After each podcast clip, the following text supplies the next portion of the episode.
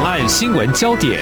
焦点时事探索、两岸互动交流，请听中央广播电台新闻部制作的《两岸 ING》。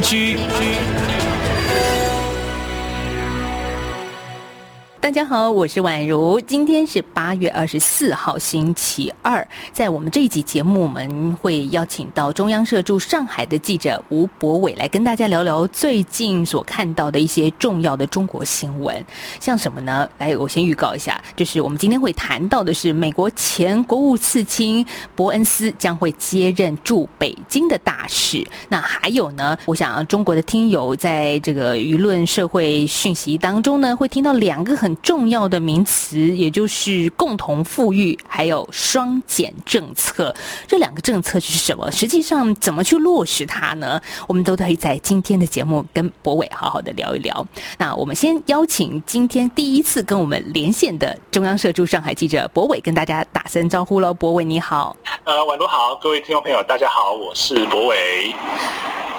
好，这一次我们可以说是第一次这个跟博伟连线，那同时也是博伟第一次到上海去驻点啊。我想这个我们央广的听众朋友可以先来认识一下博伟。呃，其实我们也有不少在上海的听众朋友。哎，博伟，你聊一聊吧。一个台湾人哈到上海去，而且是第一次到上海，是什么？对，因为其实我呃过去来到中国大陆的时候，我都是比较到南方的一些城市啊，像广州。啊，深圳啊，那呃，上海其实真的是我第一次啊来，所以其实那个时候来的时候会是还蛮期待的，是说可以在我这边看到一些，因为我们都知道说上海是一个呃金融中心嘛，这个地方也都是一些可能中国流行文化的一个聚集地啊，所以其实会蛮期待说在这里可以看到一些比较呃流行的现象或者说活动，但是因为我到现在还还在其实还在隔离当中啊，所以其实还没有机会去拜访这些我原本想要去看的地方，或者说一些可能跟文化景点相关的地方，但是可能在接下来可能隔离结束之后呢，就会花点时间去这些地方走走看看。嗯，像我们一些。大陆在上海的听众，说不定也可以给博伟一些建议哦。到上海一定要去哪里，或一定要吃些什么？但我相信博伟应该都都都查好了，准备在这个居家健康管理之后呢，呃，好好的走一趟上海。但接下来有大概半年的时间哦，我们都会这个在节目里面听到。博伟隔两周跟我们一次所进行的连线，接下来的节目的连线当中，可以听听看博伟在上海发现了什么，一个台湾人的观点。OK。那我们继续来谈喽，就是这个星期其实有一些很重要的中国新闻，像呃，我看到了美国总统拜登在二十号提名了伯恩斯来担任驻中国的大使。其实这个缺已经缺了很久了，这是从去年十月美国驻中国的大使就没有人接替了。对，去年的这个原本的大使离离开了之后呢，就一直都。空缺下来，等于变成说，呃，中美双方他们在高层级的这个外交的管道上，好像就中断。因为其实我们知道说，呃，大使这个位置，他在可能这些高层的沟通上是一个非常重要的角色。所以，呃，在这个时间点看到这样子有一个新的人选的提名出来之后呢，我们也会期待说，那接下来是不是一些对话，或者说一些。交流可以慢慢的恢复到可能之前比较正常的一个状态。嗯，像我看到伯恩斯，他是长期以来就是国务院当中一个非常重要而且知名的人士，而且也曾经主管政治事务的一个国务次卿。其实对于这个外交领域是一把手一个角色。那秦刚在七月二十八号已经到达华府了，美国这个时候嗯派了驻中国的大使，这在外交上是代表什么样的意涵呢？是，因为其实我们在中国看到这些呃中国的这一些呃外交或者说国际事务的学者，其实大家普遍对于呃美国现在的这个人事的任命，其实都是相对持一个比较正面的观察，认为说呃在呃秦刚接任了之后呢，不到一个月之内，拜登政府马上就把这一个悬缺已久的位置把它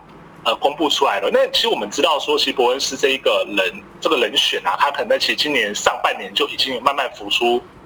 台面包括一些呃美国的媒体都有提到说，哎，伯恩斯是很有可能出任这个位置，但是媒体讲的跟拜登实际呃这样任命的这个意义其实还是不一样就是说媒体再怎么点名，但是如果拜登没有任命这个位置的话，那他就一直都是空缺下来。那在秦刚终于接任崔天凯，呃，成为一个新的那个呃中国驻美大使之后呢，拜登马上就是做出了这样的一个回应。那很多的中国学者认为这就是一个可能是外交对等的一个情况，那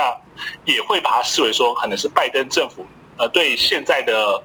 呃中美关系有试出一点点的善意嘛，或者说至少说。会希望说两方有一个比较好的一个沟通的管道。嗯，至少双方是有一个对话的机制，因为毕竟，嗯，大使之间所扮演桥梁的角色也是很重要的。所以，到底美中关系会不会因为这个双方互派大使而有所缓和呢？我想接下来大家也都在看啊，上任之后这两位各国的大使都做了些什么，或可以多做些什么。谈完大使这件事情之后，接下来哎，有一个跟大家相关的讯息了，也是我们在台湾这几个星期。也看到的一个中国推出一个共同富裕政策，中当然中国有很多的词，可能在台湾我们听起来会有一点陌生。富裕好，富裕大家都是喜欢的，有钱嘛哈。那共同富裕呢是是什么？如果白话一点是是不是说大家都一起有钱呢？哈，我这是很直白的一个解释。我想博伟，你你在上海发了很多这相关的新闻，这到底它的内涵是什么？习近平主要是想想说些什么？对，因为其实我们讲到共同富裕这个名词哦，它也其实它并不是一个全新创造出来的名词。那它可能在最早的时候，就是毛泽东在一九五零年代的时候已经有提过这样子的一个概念。那后续的就是后续几位的中国领导人都有一直提到这样子的呃概念或者说想法。那呃，这个意思其实就是说，希望大家可以一起，就是所谓的一起富起来，一起有钱起来，而不是说有那种可能少数的财富，哎，大多数的财富集中在少数人的手上。那可能一些中下阶层人，就是为了要赚那多少每个月很几块钱的这样的一个薪水，然后过得更加的辛苦。那会希望说，哎，你有能力赚比较多钱的这些有钱人，然后把你的。呃，这些手上的一些资产拿出来，可能透过公益的方式，或透过一些呃捐赠的方式，去辅帮助这些比较穷困的人，让整体的社会的大家的一些薪资啊，或者说生活生呃生活的水准能够共同的提升起来的一个状况。那为什么最近会有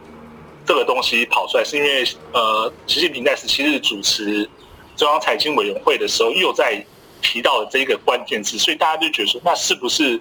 呃，在中国可能之前宣。布说，已经全面建成小康社会了之后呢，接下来是要让大家都有钱，就是有一个一步一步往前走的一个概念，这样子。就好像说习大大真的要做了，就是我看到这个词儿，其实在共产党中共建党一百年庆大会上，习近平就已经有一个类似的宣告，他说呢，在中华大地上全面建成小康社会了，那历史性的解决绝对贫困的问题，所以共同富裕这个。词呢又再提了一次，但我觉得我有个好奇，说当然大家一起有钱之前，你要先脱贫啊。中国是脱贫了吗？就是你刚刚也说了，就是官方的论述一直说现在就是一个小康社会了。是，其实我觉得就官方有提到这个是整个呃建成小康社会，那也这个也其实也就是今年整个呃中共他们非常强调，或者说他们认为说这是一个很重要的一个里程碑。其实刚网也有。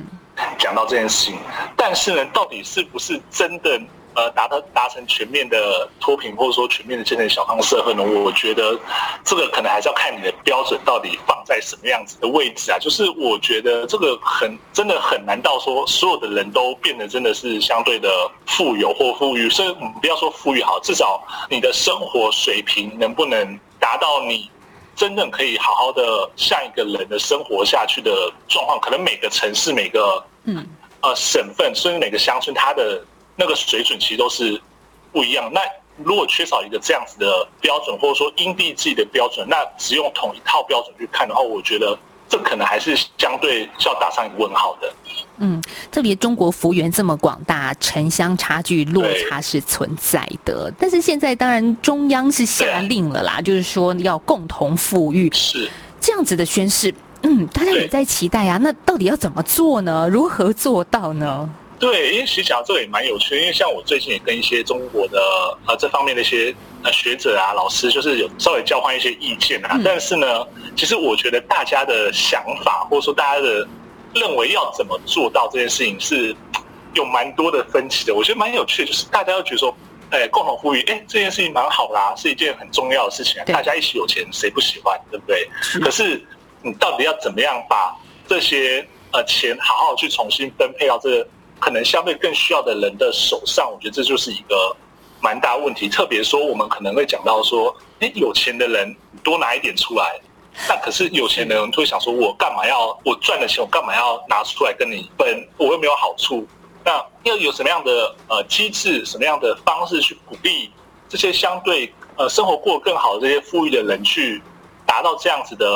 都用所谓的第三次分配的这样的方式去满足到呃政策可能希望的一些。方向或目的的话，我觉得其实到现在还是一种莫衷一是的感觉。特别我看到你的稿子里面也谈到说，像李克强去年也提到，六亿人月均收入只有人民币一千块钱。好，一千块钱换算一下台币四千，四千多块。对啊，对啊，这样要过一个月，所以这也看得出来说，大多数的财富仍然是掌握在少数的高收入者的手中。所以这种两极化，当然也会成为一种中国内部的社会问题是啊，是啊，就是其实我觉得中国最怕的就是不稳定啊。那如果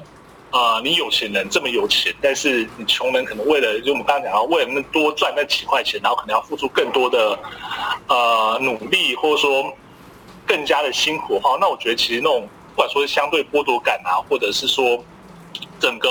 情绪上是会相对更加激烈。那这种可能甚至会演变到可能，比如说我们说可能仇富啊，嗯，或者说一些不平衡的心态。那这样的话，可能就演变出一些。社会上的问题嘛，那如何去改变这些社会上问题，可能就是要米平这中间的的差距了。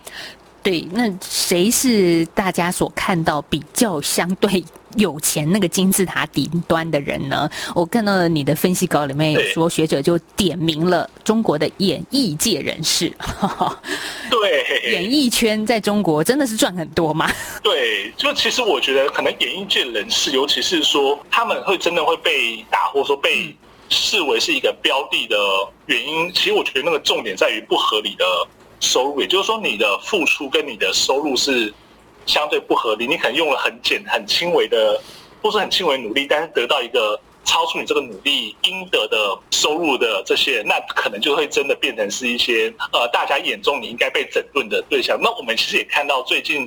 可能这几年中国对于这些高收入的演艺。界人士，那尤其这些人，他们可能又涉及包括像是逃漏税啊，或者说呃把海呃资产用各式方式转移到海外，让可能政府会收不到税收的这样子一个状况。这些艺人其实可能在这几年都有一直在不断的被被整顿当中。那在呃在整个共同富裕的这样的一个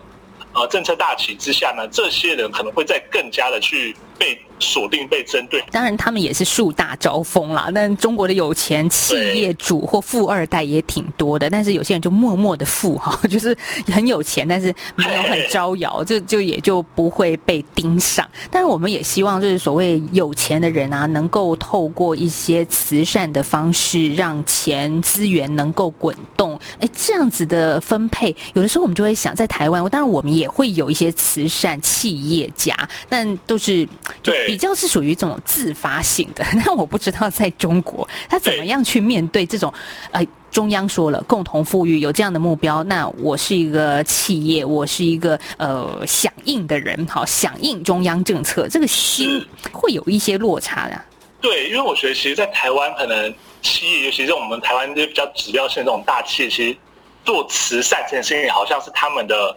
企业的 DNA，甚至说。呃，在企业里面会有专门一个部门，就是可能就是他们会成立什么公益基金会，专门是在做一些可能偏乡的呃教育啊，或者说一些罕见疾病的资源这样子的一种状况，变成是说大家好像会比较去争相去说，哎，我的企业里面有这样子的慈善事业，然后这个是我的可能社企业社会责任，对。对，所以我们在台湾会觉得说，这这个东西是一件很。正常很平常，甚至说我们可能看到，比如说过去呃疫情期间，大家其实蛮多企业会争相捐赠很多的防疫物资，嗯，这个都是在台湾社会是蛮其实平常的一件事情。可是可能在中国的呃社会里面，它这个并不是一个很一定要做的事情，那就变成说，哎，有一些企业家，他可能很少数，他会觉得说，哎，慈善我很我很喜欢做慈善，或者我赚这么多钱，我一定要回馈给社会，但是并不会造成说，哎，大家都会争相像台湾这样争相去做，甚至成立相关的呃组织去做这样子的一种服务啊，所以变得说，还是可能要回归到呃这些企业主啊，或者他们自己本身这些管理团队有没有这样子的想法或这样子的。呃，思考模式，所以变得说，可能我还是比较仰赖一些可能民间的一些社服单位啊，或者说慈善机构去做这样子的。捐赠对，但我看到你的报道，就是说腾讯马上就响应，哈，这动作很快，也投入人民币五百亿做乡村的振兴，还有增加低收入人群的收入，然后这个五百亿台币两千一百五十亿，哇，这个好造福很多的人，但是他的这个动机，然后大家也觉得说，哎会不会因为之前好像被整顿啊，这科技业被盯上有关呢？哦，但对，我会觉得。就是说，腾讯它这 这次其实动作蛮快的，因为基本上大概是宣布了的隔天吧，隔天晚上他们就宣布说他们要做一个这样的专项计划，然后拿钱出来响应共同富裕嗯的这样的行动。但我也觉得说，其实我在呃中国这边也是有看到一些呃外电啊，或者说有一些人会讲说，那是不是可能在前面一段时间，因为可能从去年下半年开始，中国对一些网络科技业去做一些整顿，然后不管说是禁止 IPO，或者是反垄断，或者说讲到一些所谓数据安全的部分，其实都有蛮大的这些监管的重拳挥下去哦。所以可能有的人会被呃被整顿过之后就会怕痛，或者说那我是不是就通过这样的方式去呃表示服从？我觉得这可能都有它的可能性存在，但这个是不是唯一的原因？我觉得倒不一定是完全是当初在监管的时候。就是说，当初在监管的时候，不是因为我要推共同富裕，所以我监管你，而是我监管你之后呢，像我我推动了这个共同富裕之后，这些的企业可能就会有比较有一些 sense，或比较有一些概念，知道说，那我应该要做一些什么样子的应对，或是回应这样子。这个当然做好事、做善事，我们都要鼓励的啦。哈，但是有意思的是，这个行动新闻之外，诶，大家可以也可以多看一些什么啊？我们在此刻访问到的是中央社驻上海的记者吴博伟。博伟呢，在接下来下个阶段会再告诉我们一些中国现在的一些新的政策名词。这个名词叫做“双减”政策。我们等一下再继续聊。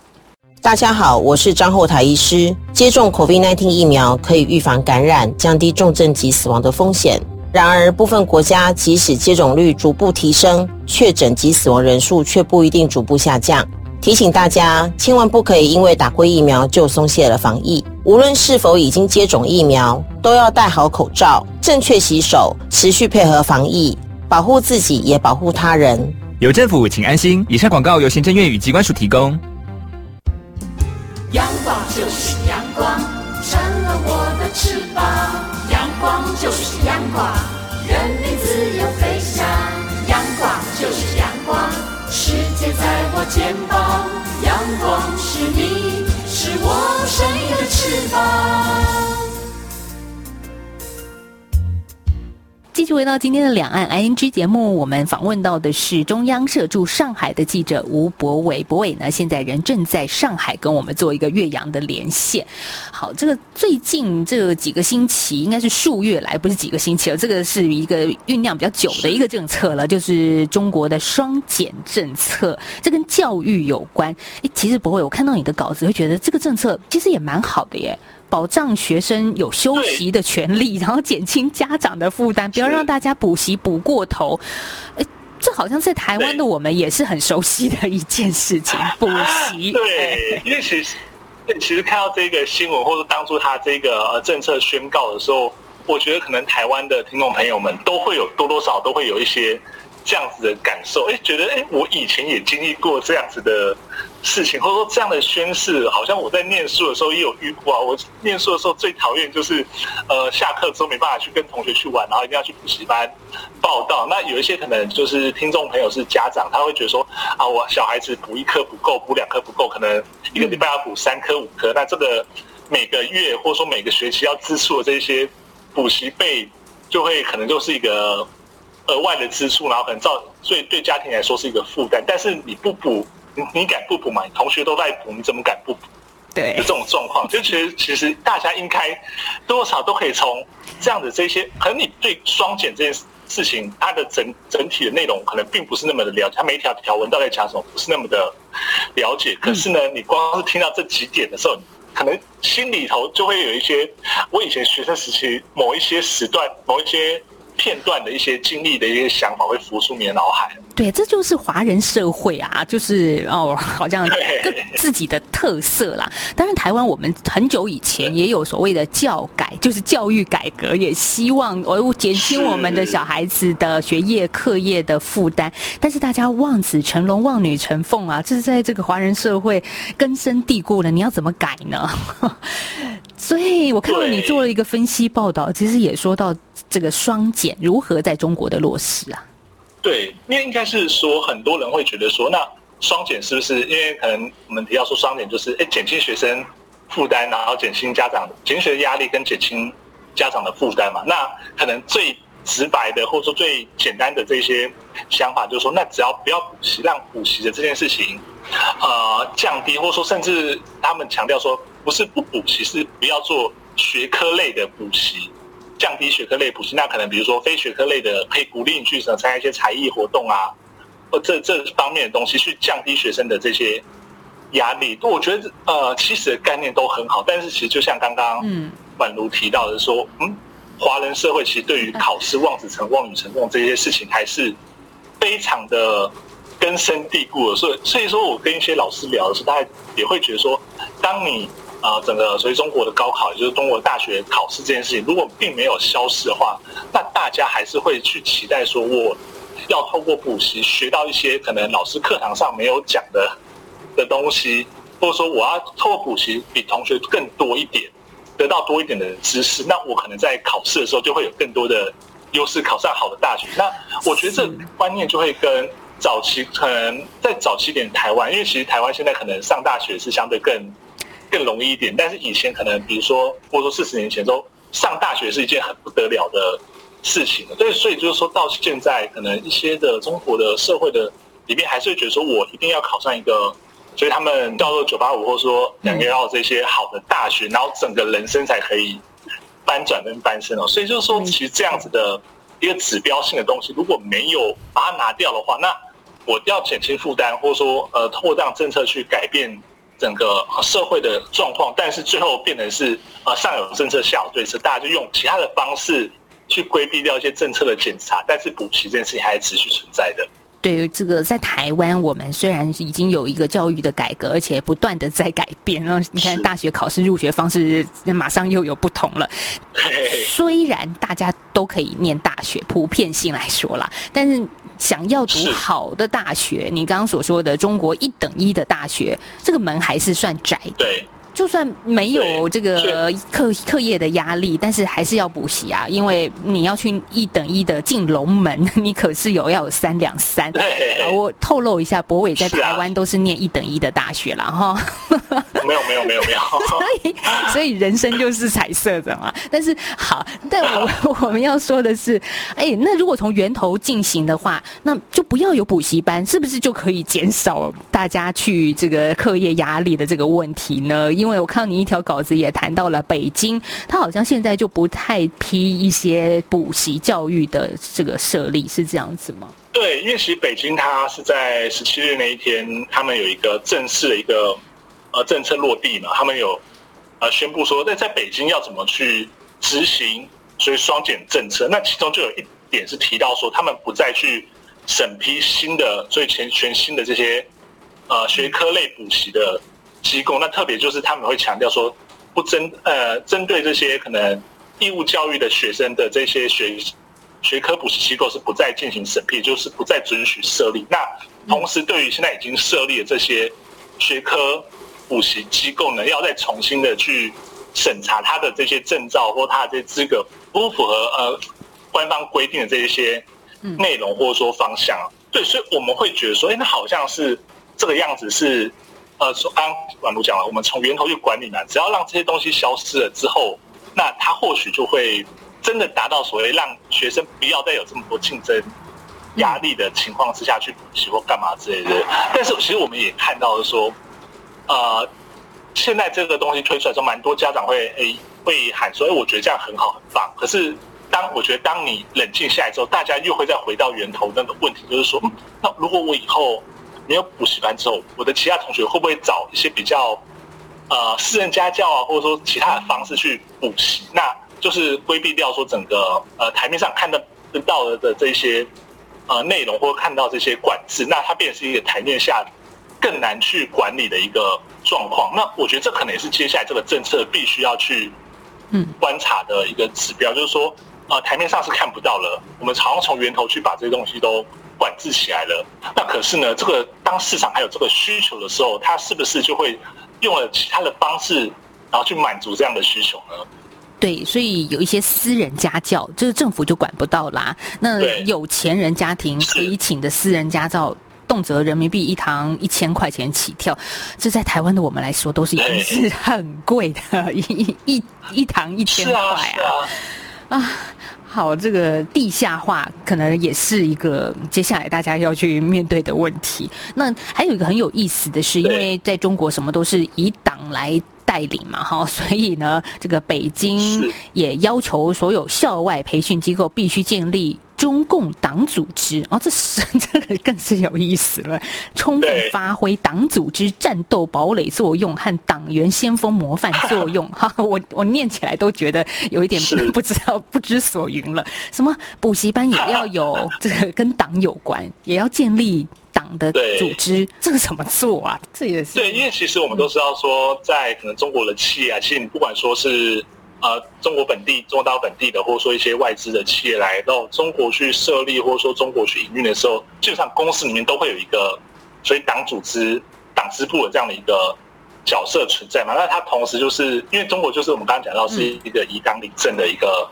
呃状况，它所有都是以党党为主，所以呃过去可能在这些补习班、补习机构或这些有规模的这些呃所谓课后培训机构里面，它可能缺少了这样子的一个角色，然后缺少这个角色，就变成说，其实党可能某种程度上可能他管不到内部的一些事情，或他不知道说里里面到底在搞这些呃有的没有的这些事情，但是可能就通过这次机会，要把党的呃政策能够落，确保党的政策能够落实，然后可以监督你们这些企业、这些补呃培训机构、这些补习班的这些比较有具规模的这些企业，呃，你们的一些内部的政策走向，或者说你们是不是真的在执行党的政策上面，呃，是有落实的，或者说你们是不是有一些取巧的方式？所以借由这次的机会，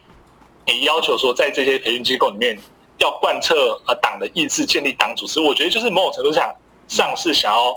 呃，再把透过党的力量，或者说透过这些方式去把这个东西紧紧的牢诶牢牢的抓在手手掌手心里面，那确保说啊在未来这些政策执行上面是能够真正落实的。好。但是我还是很难想象，可能是台湾的我们真的无法知道。你你之后去稍微卧底一下，就是我真的不知道补国英数哈，如果是这些所谓的主科英文数学的话，要怎么落实党的教育、党的政策呢？当然，我也看到这个呃西方的外电报道，也有一种说法啊，就是中国整肃补教机构，呃，另外一个主要目的就是防止西方文化污染中国社会，维护政权的稳定。哦，好，这也是另外一种观点。我想今天就是跟大家聊聊不一样的观点，我们怎么从不同的角度来看同一条中国新闻。哦，时间差不多了，我们今天谢谢中央社驻上海的记者吴博伟，今天第一次跟我们的连线，我们接下来也可以继续期待博伟在空中呢继续带给我们有关于中国新闻，有关于他自己在上海的一些观察。谢谢博伟今天跟我们的连线，谢谢，谢谢各位听众朋友。我们明天再聊了，拜拜。